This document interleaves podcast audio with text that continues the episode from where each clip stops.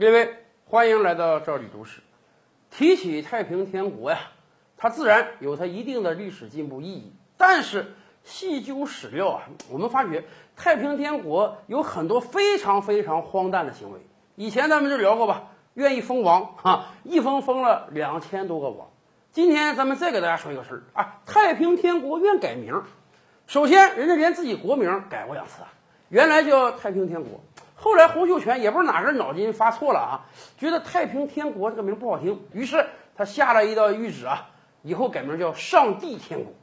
上帝天国这个名很多人反对啊，这个名实在是不好听，干脆洪秀全又改了啊，改成什么呢？天父天兄天王太平天国啊，光国名就长达十个字儿，简直亘古未有啊！而且这个名就定了。天王一句话，名就叫这个名了，所以实际上人家全名就是就这十个字的。我们老叫人家太平天国，是给人简称了。国名要改，地名当然也要改。太平天国定都南京，马上就把南京改名成了天津啊！这个咱理解，毕竟是人家首都嘛，人家又叫天国，所以叫天津。我觉得这个人之常情。可架不住，除了把南京改名之外，太平天国。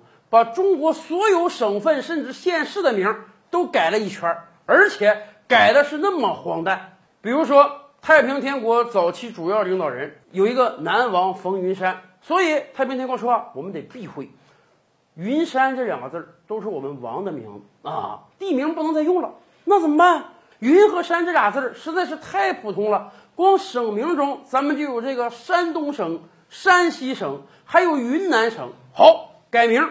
山东、山西改名成山东、山西，这个山呢改成珊瑚的山字了。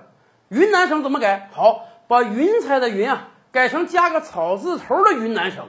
而且可能感觉到有一个省加草字头不好，那干脆台湾的台字虽然也没什么避讳，也把台湾的台字加个草字头得了啊。还有个西王萧朝贵，朝字贵字也得避讳啊。恰巧咱有个贵州省，得。贵州省这个“贵”字你也不要用了，改成桂花的“桂”吧，改成这样的贵州省。广西呢也简称“贵”，这不用改吧？哎，不行，广西省也不好听啊。广西省是我们发源之地呀，干脆把广西省改成贵福省。哎，这个省就是这么有福气，我们首义在此。哎，既然有福地，那就得有罪地。清朝啊，有个直隶省啊，也就是今天河北省大部分地区。为什么要叫直隶省呢？因为它就在京城旁边啊，直接统治、直接管理的意思。那也就是说，直隶省是满清直接统治的地方。所以洪秀全说了，这种地方能不给他改名吗？改，改成什么呢？罪隶省啊，罪犯的罪。谁让你们是接受满清朝廷直接统治的呢？直隶省首府啊，天津。天这个字儿你能用吗？太平天国尤其得避讳啊，所以把天津啊白天的天改成天加的天，这么个天津省。而且关外有个奉天，这个天你也不能用啊，同样也改成天加的天。更夸张的是，还有个韦昌辉吗？昌字儿也不能用，所以啊，武昌也得改名，武昌给人改成了武昌。还有更悲催的。浙江省、江西省、新疆全带一个“江”字儿，虽然不是一个江啊，也不知道这个江是犯了什么忌讳了。干脆这三个江全都改成我们平时吃的那个美女江，哈，也就是说，我们有浙江省、新疆省和江西省，这简直可以炒一盘菜了。在太平天国毫无节制的改名下，全国几乎所有的地名都被更改了一下。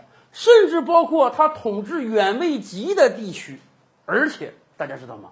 不光地名要改，人名也要改。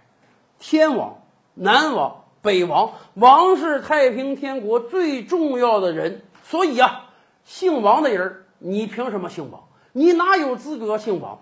在太平天国之下，所有姓王的人全都改姓汪或者改姓黄了，王姓都绝种了呀。